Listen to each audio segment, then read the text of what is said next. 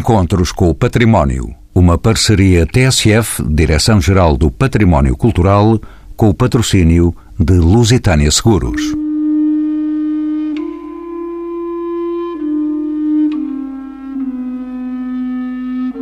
Levanta-se no Largo Marquês de Pombal, no território da Universidade de Coimbra. O Museu da Ciência é um espaço histórico que procura dar a conhecer a ciência e a história da ciência a públicos de todas as idades, a partir das coleções de instrumentos científicos aqui existentes. A requalificação do Laboratório Químico, edifício único onde está instalado este Museu da Ciência, o mais antigo museu de Portugal, constitui a primeira fase de um projeto que visa erguer um polo nacional de divulgação de ciência e de museologia científica. São convidados deste programa Margarida Miranda, investigadora do Centro de Estudos Clássicos e Humanísticos, professora de latim na Universidade de Coimbra e especialista em António Vieira e na Ordem da Companhia de Jesus. Ana Cristina Araújo é historiadora das ideias e da cultura nos séculos XVIII e XIX e especialista em Marquês de Pombal e Iluminismo. Pedro Casaleiro é museólogo, responsável pelas coleções e pela museologia do Museu da Ciência. João Mendes Ribeiro é arquiteto doutorado pela Universidade de Coimbra, foi distinguido com diversos prémios, entre eles o da Associação Internacional de Críticos de Arte. E Carlota Simões, doutorada em Matemática pela Universidade de Twente, nos Países Baixos, é diretora do Museu da Ciência da Universidade de Coimbra, a quem pergunto que museu é este, herdeiro direto das coleções de ciência criadas com a reforma pombalina da Universidade. Este museu reúne as coleções científicas da Universidade de Coimbra, incluindo as coleções que foram criadas pela reforma pombalina, em particular o Gabinete de Física Experimental e a Galeria de História Natural, mas também todas as coleções que se foram colecionando ao longo dos últimos 200 e tal anos. Por isso, neste momento, o Museu da Ciência engloba coleções como a história natural, a física, a astronomia, mas também mineralogia, paleontologia, etc. Portanto, as coleções científicas estão neste momento todas à guarda deste Museu da Ciência da Universidade. Posso ainda saber da diretora do Museu, Carlota Simões, que edifícios compõem este museu e a que se destinavam quando foram erigidos? Qual é a sua origem e que coleções contém? Algumas perguntas. O Museu da Ciência, neste momento, é visitável em dois edifícios. Um é o Laboratório Químico, que mantém o seu nome dado pelo Marquês de Pombal, depois da reforma pombalina, e o Colégio de Jesus, que mantém o nome que lhe foi dado pela Companhia de Jesus. O laboratório químico uh, foi laboratório químico até ao século XXI e foi transformado em museu Podemos nele encontrar coleções da universidade, mas podemos dizer que o próprio edifício é um objeto desta coleção. O laboratório químico foi musealizado, conta a história da reforma pombalina, conta a história da Companhia de Jesus. Digamos que é um. Ele próprio é um objeto da nossa coleção neste momento. E mostra a cara de fora, vê-se que aqui é o Museu Químico. Exatamente, é. Uh, o que neste momento o laboratório químico conta conta numa sala, conta a história da química do século XVIII, conta a história do próprio edifício e depois tem uma função, que essa função foi nova e foi concebida pela equipa de arquitetura e de museologia que a concebeu já no século XXI e que foi reunir as coleções científicas da universidade e criar uma exposição onde pudéssemos encontrar em diálogo eh, objetos de física, objetos de botânica, de etnografia, etc. Portanto, houve aqui uma, um sentido de família. Foi a primeira reunião das diversas coleções da universidade. Digamos, a mensagem era: estas coleções podem viver juntas. Pedro Casaleiro.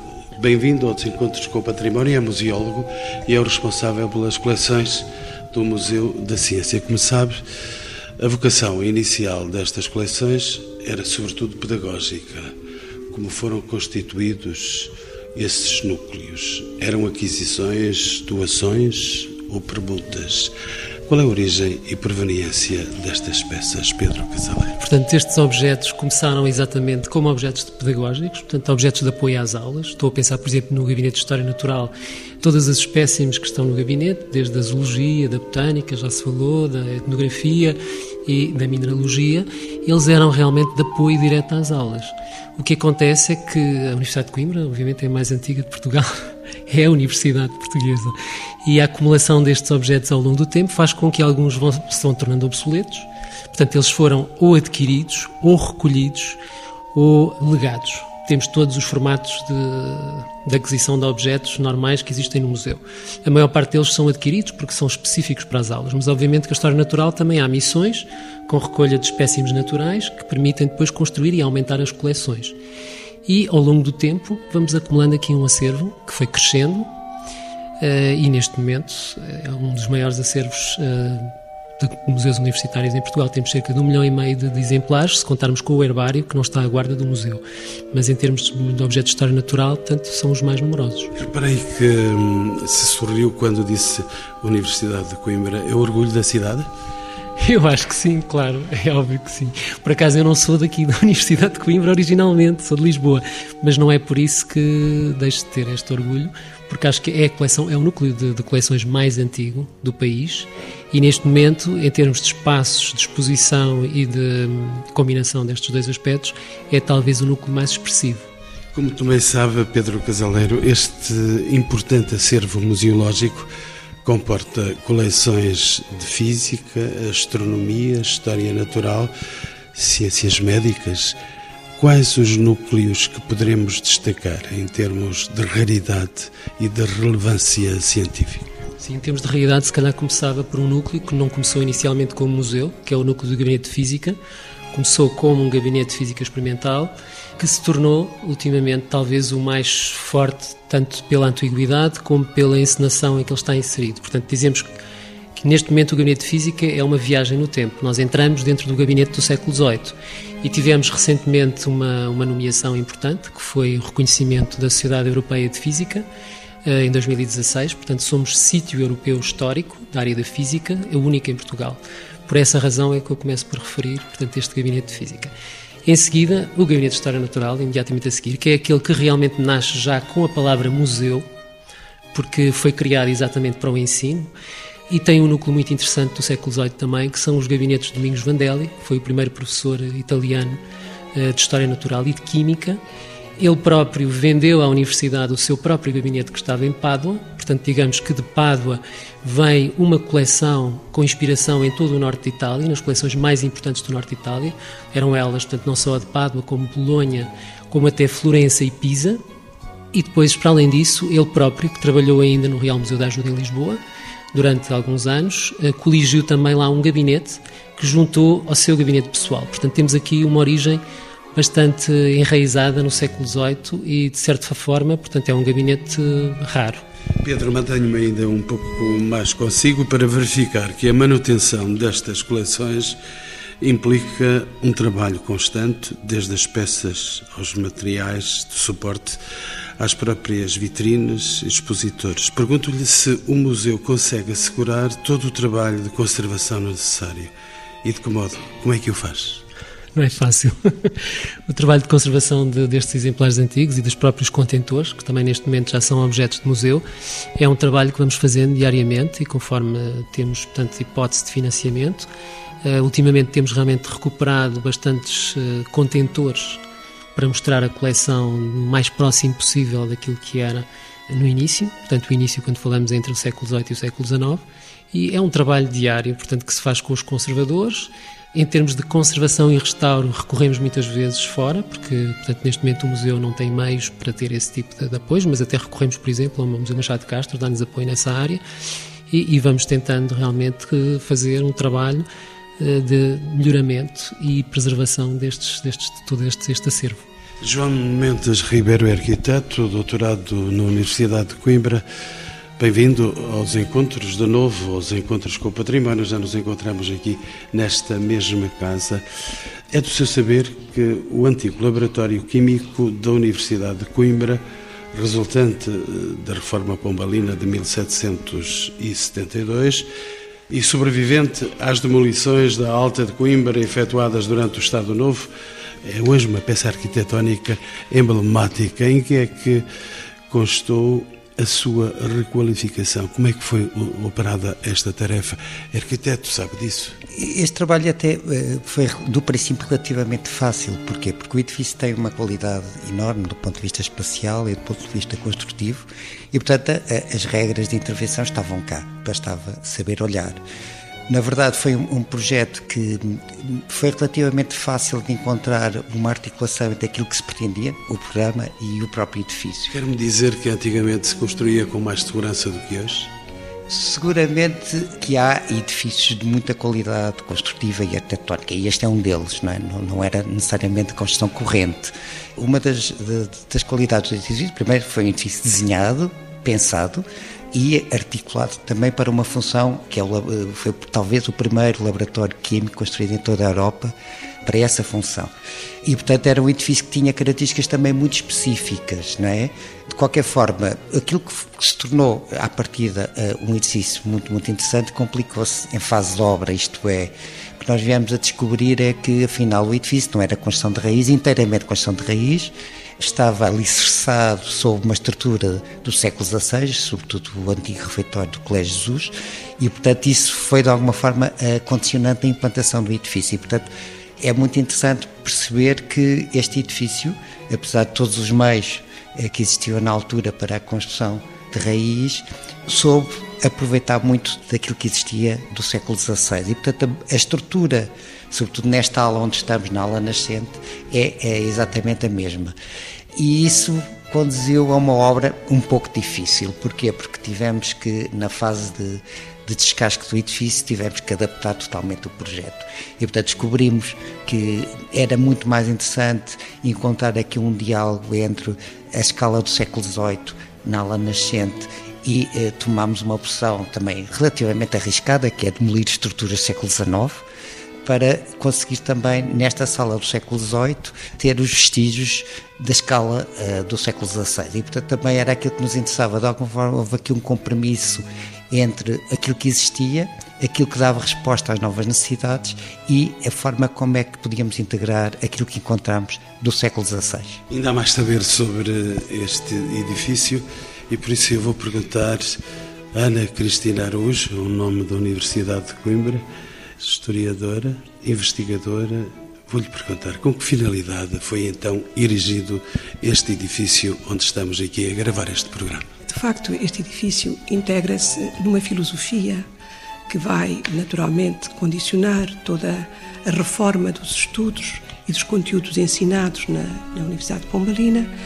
E essa filosofia é uma filosofia de base experimental, instrumental, técnico-científica e por isso todo o ensino ministrado nas duas faculdades maiores que foram criadas com a reforma pombalina de 1762, refiro-me à Faculdade de Matemática e à Faculdade de Filosofia, careciam de facto de organismos laboratoriais para eh, que a transmissão de conhecimentos pudesse ser feita com rigor, com exame, cuidado do mundo físico, e com eh, capacidade demonstrativa, porque há de facto uma matriz técnico-científica nesta reforma que não pode ser de modo algum escamoteada e que o Laboratório Químico veio pôr em evidência, é que o ensino aqui ministrado era um ensino de reprodução e de criação de saberes.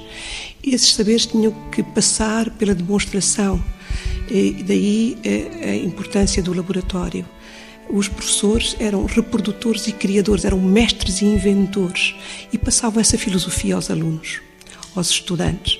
Por outro lado, há uma dimensão expansiva desta, deste caráter técnico-científico da reforma pombalina, é que os alunos das faculdades de teologia, de direito e de medicina tinham que fazer obrigatoriamente disciplinas na área técnico-científica, tinham que saber geometria, história natural, filosofia natural. Portanto, há uma dimensão expansiva da matriz técnico-científica, que é um aspecto interessantíssimo e que eh, ajuda a compreender a centralidade destes edifícios. Por outro lado, também gostava de realçar um aspecto eh, que foi aqui evocado pelo Dr. Pedro Casaleiro, que tem a ver com este hum, arrojo de modernidade eh, da reforma associada à musealização. Porque, na verdade, a reforma pombalina, através do Gabinete de História Natural, eh, através do Gabinete de Física, vai patrimonializar produtos de expedições científicas, mas também instrumentos que permitiam essas expedições.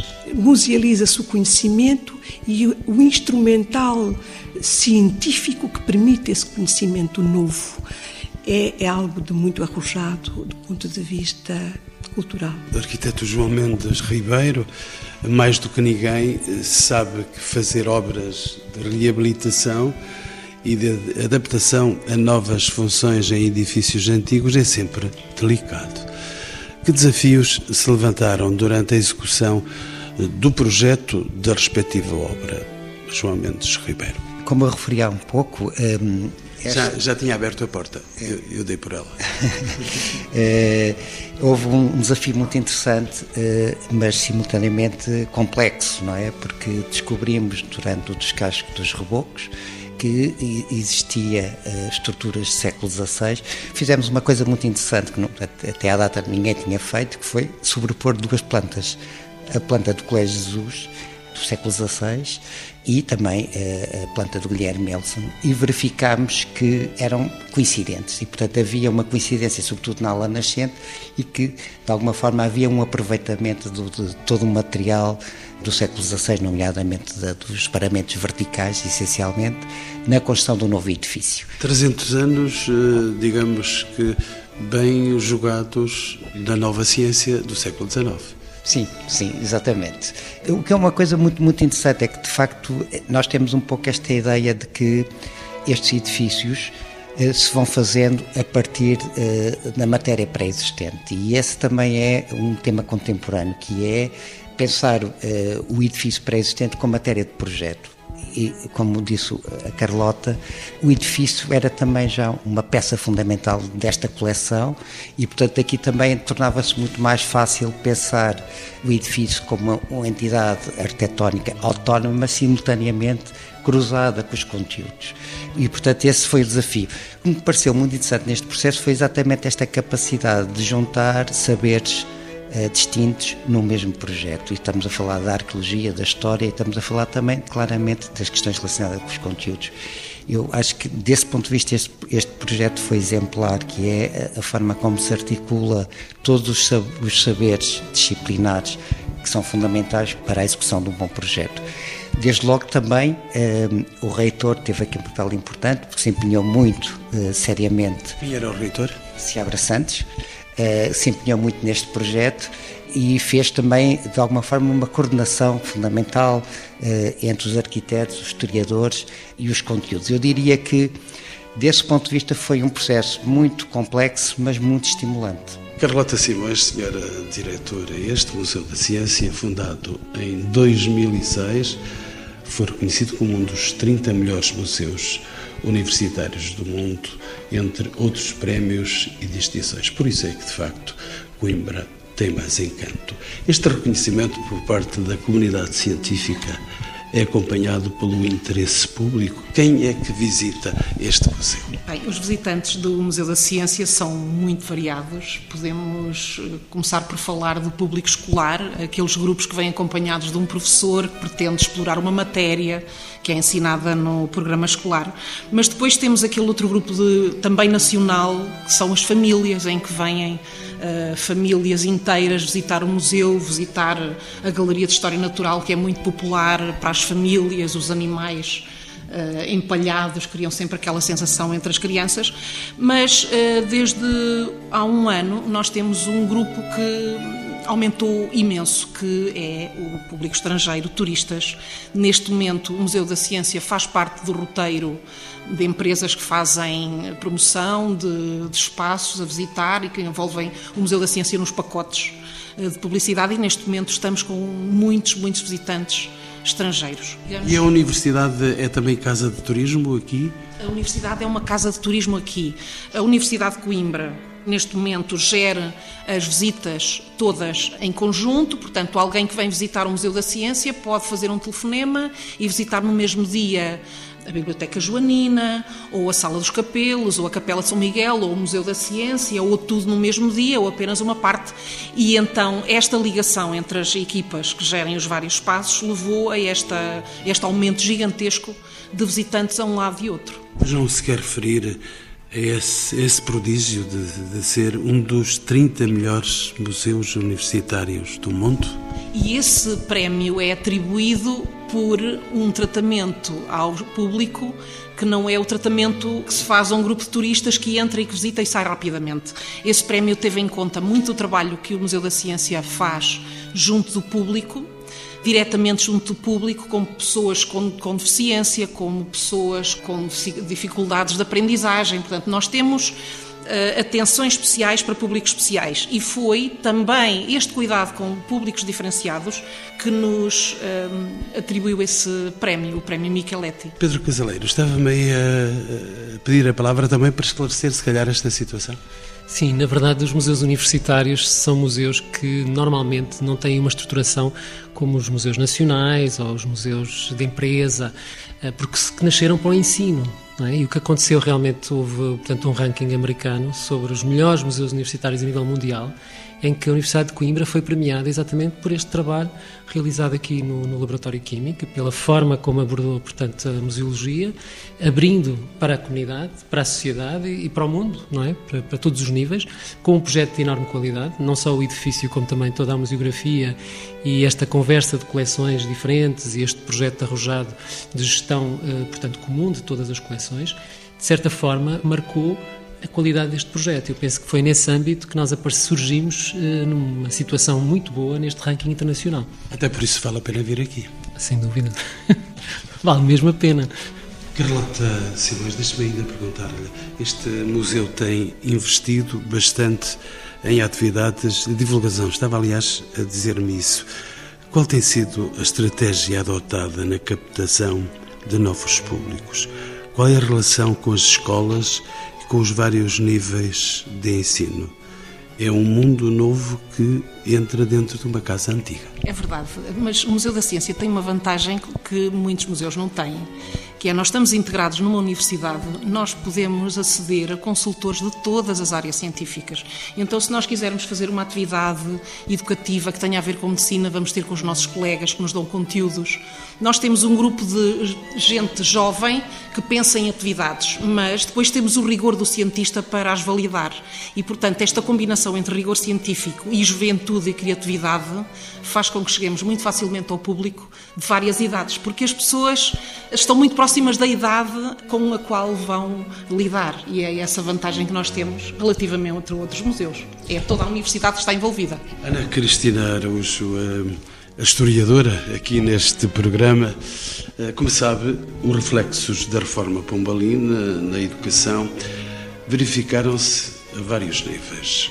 Quais é que foram os efeitos mais visíveis desta reforma? Que faculdades foram então fundadas? As duas faculdades maiores que foram fundadas é de Matemática e de Filosofia, mas é preciso levar em linha de conta a profunda transformação que foi introduzida na Faculdade de Medicina, no ensino do direito, do direito canónico e do direito civil e também na teologia. É uma área, aliás, a teologia é, uma, é um dos saberes que vai sofrer uma profunda revisão e, na verdade, as elites portuguesas saídas da reforma pombalina eram elites muito mais esclarecidas e politizadas do, do que aquelas que haviam sido formadas décadas antes. Curiosamente, a teologia viria a ser eliminada pela República. Bom, no século XVIII há autores como António Nunes Ribeiro Seixas, nas Cartas de Educação da Mocidade, que eh, postula a separação radical da teologia como uma área que não interessa ao Estado e, portanto, deve ser assegurada em exclusividade pela Igreja, já apontando para uma certa confessionalidade do Estado, vamos dizer assim. É claro que a teologia é um dos saberes eh, fundamentais na renovação do século XVIII, não se tem muito em mente esse, esse contributo importante e que vem, digamos, favorecer uma mensagem muito mais ecuménica do cristianismo, vem forjar uma compreensão dos textos bíblicos numa base patrística, numa base de exegese bíblica muito rigorosa e vem até aproximar e pôr em diálogo, eu, eu diria quase ecuménico, protestantes e católicos. É muito importante. Não podemos, por vezes, temos uma, uma concepção que põe de parte esta área e não podemos fazê-lo. Eu eh, queria salientar que muitos dos colaboradores diretos do Marquês de Pombal para reformas do ensino eram homens da Igreja, de profunda formação teológica. Eh, o primeiro reitor eh, da reforma pombalina, Dom Francisco de Lemos, era teólogo, o diretor da Real Mesa Censória, Portanto, eram figuras da Igreja e eram figuras eh, tutelares em termos de saber teológico. E não só, não só, porque, na verdade, eh, para se compreender bem a obra da criação, da natureza, era preciso não postular ou não pôr entre parênteses a criação divina no século XVIII. É claro que havia outras correntes filosóficas, mas esta, no contexto do, do iluminismo que vai preponderar aqui, em Coimbra, é uma corrente que tem que ser apreciada em toda a sua dimensão. Eh, estes homens não postulam uma visão da natureza despida da presença de Deus. Eles até pensam que a compreensão da natureza ajuda a perceber melhor a magnitude da criação divina. Portanto, dentro de uma lógica que é experimental, racional e científica. Mas tudo isto era possível de compatibilizar neste século XVIII, que é, de todo modo, um século eh, cheio de novidade, que só entra parcialmente em Coimbra pela, pela via técnico-científica e não pela via filosófica plena, porque a reforma pombalina, isto também é bom que se diga, não veio trazer a livre expressão do pensamento nem a tolerância em matéria de ideias. E quem disse que em Coimbra não mora o saber, de certeza que não acertou na observação que fez sobre Coimbra. Margarida Miranda, finalmente. Tenho comigo a investigadora do Centro de Estudos Clássicos e Humanistas. Bem-vinda aos Encontros com o Património. Acho que é a primeira vez que toca esta mesa. De qualquer modo, eu terei o prazer e perguntar-lhe se, em sua opinião, podemos dizer que até à década de 1770, Coimbra continuou a ser um dos últimos baluartes do ensino aristotélico e escolástico veiculado pela Companhia de Jesus. Era realmente o ensino transmitido por esta instituição escuro e fastidioso, segundo as palavras de Teófilo Braga? Porque esta designação tão estranha, escuro e fastidioso? Na minha opinião, e então sou a única a partilhar dela, esse é ainda um resultado de um estereótipo que se alimentou na historiografia portuguesa, um pouco fruto da propaganda pompalina, de uma, de uma historiografia que é feita com base em fontes pombalinas e não com base em fontes daqueles que foram os perdedores porque, na verdade, falar em, em escolástica e falar em aristotelismo no ensino dos jesuítas não é falar de uma tradição de uma só peça. Há muitos documentos por conhecer redigidos em latim, e essa é a razão do seu esquecimento, uma das razões. Portanto, uma das razões do esquecimento e do estereótipo se ter mantido é a propaganda pombalina que usou de, uma, de um programa de damnatio memória dos jesuítas que foram expulsos. Portanto, tudo tinha que fazer crer que os jesuítas eram expulsos para modernizar o ensino e, portanto, os jesuítas eram responsáveis pelo obscurantismo. A outra razão é o facto de essa produção literária dos jesuítas estar escrita em latim que no seu tempo era a única forma de estes documentos serem lidos universalmente, internacionalmente. E no seu tempo ainda havia quem soubesse latim, porque hoje, nos nossos dias, o latim já se foi. O latim corre o risco de desaparecer, digamos que é uma espécie de reserva ecológica, reserva natural ecológica, para o qual os ecologistas ainda não olharam. É verdade. Uh, e temos muita falta de latinistas que queiram escrever esta página da história. É certo que aqui em Coimbra a licenciatura em estudos clássicos todos os anos preenche as vagas. Não sabemos como miraculosamente os alunos vêm, os alunos vêm e, e, mostram muito interesse por eh, descobrir estas, estas coisas novas porque percebem que há aqui um, um campo de novidade a estudar. Mas é, é verdade que é um saber difícil porque a idade certa para começar a estudar uma língua não é aos 18 anos, quando se vem para a universidade.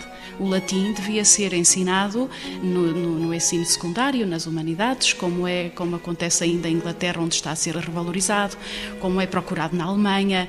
Nós estamos um bocadinho na periferia nesse sentido. E então teríamos Rosa a Rosa por aí fora, eh, para todos sabermos como é que era de facto essa maravilha da língua latina que, enfim, sendo morta, está bastante distante. Margarida Miranda, ainda deixe-me saber, e é do seu métier, até 1759, praticamente a totalidade do ensino público ministrado em Portugal dependia, é verdade, da Companhia de Jesus. Pergunto se é verdade, mas já me responde. Qual era então a influência dos jesuítas na Universidade de Coimbra? Era assim tão importante e tão influente? Posso indicar alguns números. Até 1772 havia uma média de 2.800 alunos por ano na Universidade de Coimbra. Depois de 1772, esse número cai drasticamente para 451 por ano. Isto para não falar na Universidade de Évora que encerrou. Quando os jesuítas foram expulsos, nós tínhamos cerca de 20 mil alunos nos, nos, colégios, 20 mil alunos, em cerca de 20 colégios, sem contar com seminários, só no país. Esse número só foi atingido hum, cerca de 150 anos depois, no século XX. Portanto, foi um colapso de proporções drásticas, como deve imaginar. Margarida, deixe-me ainda perguntar-lhe, já que teve tanto silêncio aqui nesta mesa, deixe-me perguntar-lhe, sei que investiga as ações pedagógicas da Companhia de Jesus, muitos dos equipamentos criados para o ensino das ciências durante a reforma pombalina utilizaram antigos edifícios jesuítas convertidos para esse fim. De que edifícios falamos quando falamos destes edifícios? Que alterações sofreram a fim de serem adaptados ao ensino das ciências? Em termos de edifícios, não serei a pessoa mais indicada para falar debruço-me mais sobre a produção cultural, eh, em termos de, de, estudo dos autores antigos, da gramática, da retórica, da filosofia, mas também do teatro, a, a atividade cultural dos jesuítas, nomeadamente dos colégios jesuítas, distinguiu-se por ter uma presença cultural muito ativa. Não era uma atividade escolar encerrada sobre si própria, tinha uma, uma atividade cultural muito presente na cidade. Tinham imprensas, espetáculos teatrais a que assistia toda a cidade tinham participação musical eh, para a qual convidavam os melhores músicos. Estes jesuítas, cuja produção cultural eu tenho estudado, começaram por trabalhar na Rua da Sofia, na Baixa, no século XVI, e uh, só na década de 60 vieram cá para cima, para este corpo grande do Colégio de Jesus e Colégio das Artes, uh, onde nos encontramos. Isso significa que os jesuítas vendiam ciência e vendiam cultura a rodos aqui nesta cidade. de forma gratuita. Foi, foi por isso que Dom João III se interessou por eles, porque eram homens letrados e não demandavam nada, dizia ele numa carta que escrevia ao embaixador em Roma, Pedro Mascarenhas, a pedir a Dom Pedro Mascarenhas que pedisse ao Papa que mandasse os jesuítas para este país, porque queria ter professores e queria mandá-los para as missões. Rapidamente se arrependeu desse pedido e gostou tanto do que eles podiam fazer em Portugal que preferiu retê-los aqui para fundar um colégio. E só dois anos mais tarde é que São Francisco Xavier conseguiu ir daqui para a Índia para essa atividade de, de missionação. Pedro Casaleiro é, como já dissemos, museólogo e já no final do programa, estou a sinalizar o termo desta nossa conversa, pergunto-lhe se as coleções do museu são já acessíveis online e que projetos se prefiguram no que respeita ao inventário das coleções da Universidade de Coimbra. Esse foi um dos grandes esforços que nós fizemos, portanto, quando criámos aqui o Laboratório Químico, foi criar em simultâneo um trabalho de inventariação e de informatização das coleções, que já tinha sido iniciado em parte, em pequenas partes da coleção, e nós tentámos alargar a totalidade da coleção e ele é disponível online, foi disponibilizado online. Atingimos um número bastante elevado, cerca de 20 mil fichas uh, online disponíveis ao público. Temos mais que estão ainda internas, mas estão em trabalho. E este projeto não parou, portanto, ele manteve-se sempre. Eh, neste momento, temos um projeto mais em particular para a coleção de História Natural, e para a coleção de História Natural no sentido de informatizar quase a totalidade do acervo, o que é realmente um, um desafio grande, porque o nosso acervo só da zoologia, por exemplo, são cerca de meio milhão de exemplares.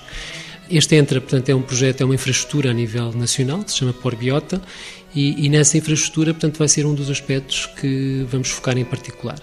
Por outro lado, e a par de, deste trabalho de informatização, temos também um outro projeto, que é um projeto também de infraestrutura que pretende, portanto, estudar e tratar as coleções, chama-se PRISC. É um projeto feito em parceria com os colegas de Lisboa e do Porto, também dos museus universitários, e eu penso que estes dois projetos que se estão a prefigurar neste momento vão permitir, eh, portanto, alargar esta nossa informatização das coleções. E então, duas questões finais para os meus cinco convidados deste programa. Margarida Miranda é investigadora do Centro de Estudos Clássicos e Humanistas. Como sabe, a ação do Marquês de Pombal no domínio da educação pautou-se por um genuíno desejo de modernização e de aproximação à Europa das luzes. Podemos daí extrair alguma inspiração para os dias de hoje? Com certeza que sim, mas deixe-me voltar a, sua pergunta ao meu domínio.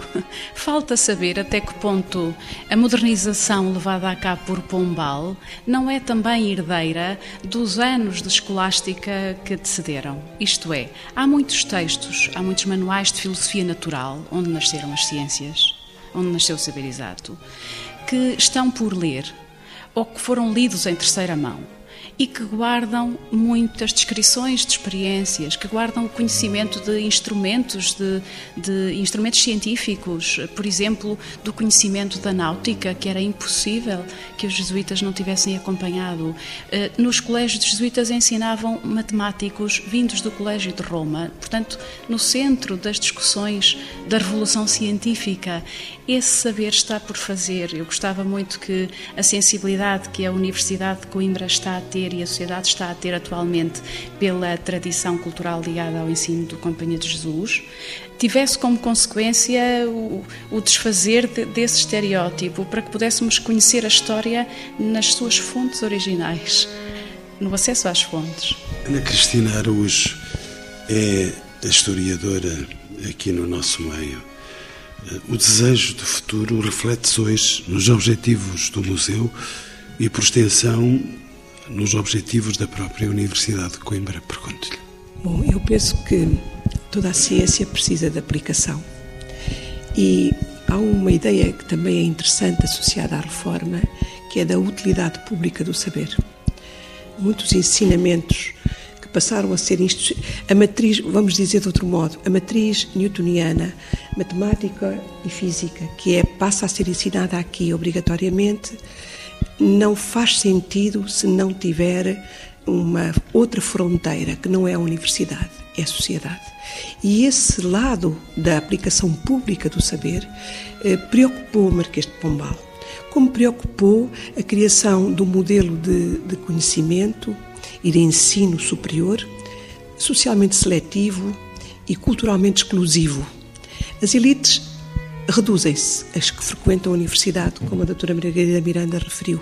De facto, há uma, um declínio muito grande de procura de formação científica, mas o compromisso daqueles que vêm fazer formação na universidade, em qualquer área de saber, é muito maior com a causa pública do que era no passado. E, portanto, esse é, se quiser, um elemento que nós podemos manter viva na nossa memória, ligando o passado e o presente e pensando que os museus são espaços abertos de conhecimento, são de contemplação, mas também são de reflexão. Pedro Casaleiro é museólogo. Os museus são também do futuro? Sem dúvida, apesar de nós guardarmos a memória do passado, somos instituições voltadas para o futuro. O que nós queremos é transmitir todo este conhecimento que os nossos objetos uh, têm e, e de, só dessa forma é que podemos construir um futuro mais uh, conciso, mais sólido. João Mendes Ribeiro e os arquitetos já andam longe da universidade? Não, eles já entraram pela universidade dentro, até nos guardam muito bem aconchegados. Claro, aliás, eh, todos estes programas de, de edifícios são sempre feitos com, com grandes arquitetos. Mas eu gostava de pegar aqui em temas que me parece muito interessante esta questão. Pega onde quiser.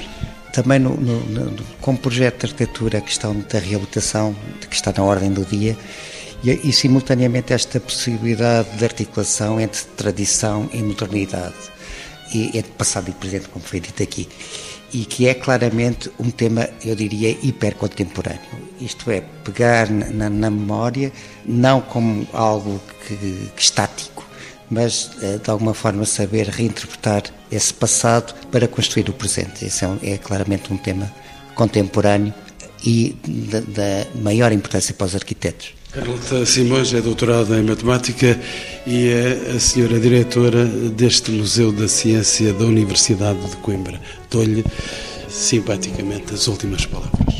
Bem, eu começo por agradecer este programa, ter visitado o nosso museu. Neste momento, nós que temos esta fase em que já uh, fizemos aqui uma museologia no laboratório químico, estamos agora a abrir ao público novos espaços, novos espaços não, espaços pombalinos, mas que nós não conseguimos mostrar com a regularidade que estamos agora a fazer, porque o, o número de visitantes permite que nós possamos ter os espaços abertos em permanência.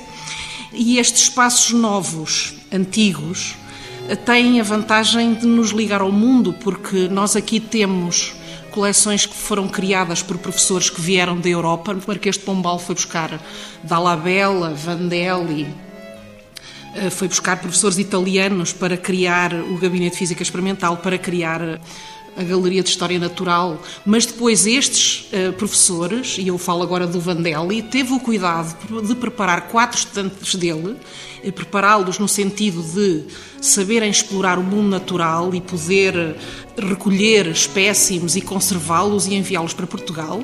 E ele conseguiu enviar um aluno para Moçambique, outro para Angola, outro para Cabo Verde e para o Brasil mandou o famoso Alexandre Rodrigues Ferreira, que é hoje, eh, digamos que foi quem trouxe eh, talvez a coleção mais valiosa que nós temos na nossa coleção de História Natural. Portanto, este passado pombalino liga-nos no início à Europa e depois liga-nos, a partir de Vandelli, ao resto do mundo lusófono. Portanto, eh, digamos que estamos aqui um pouco no centro do mundo. Afinal, este programa só termina quando o saber se extingue, mas como o saber não se extingue, eu passo a palavra ainda à doutora Margarida Miranda com a última palavra, mas como sou caloira no programa, eh, queria acrescentar uma nota de rodapé ao que disse.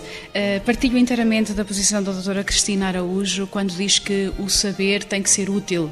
O saber humanístico também tem que ser útil. E um, ehm, olhando à pergunta que me fez sobre o futuro da educação, eu queria reforçar aqui a importância de uma educação humanística completa, de valorizar o papel das humanidades na formação do intelectual na formação do cidadão. Na época, no mundo do saber fragmentado que vivemos, eh, o ensino dos jesuítas, muito centrado na valorização da palavra e da expressão verbal, creio que me legitima este, este reforço que gostava de fazer da importância do saber integral.